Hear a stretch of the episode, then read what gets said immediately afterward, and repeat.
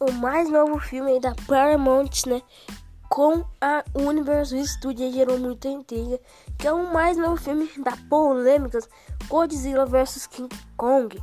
E bom, esse filme gerou muita polêmicas, por causa que no trailer aí, né, meio que já deu uns spoilers aí, né? De quem seria o ganhador, mas está tudo em aberto, né? Bom, no, né, na origem do King Kong, que é a China, né? No trailer deles, o King Kong estava levando a melhor, né?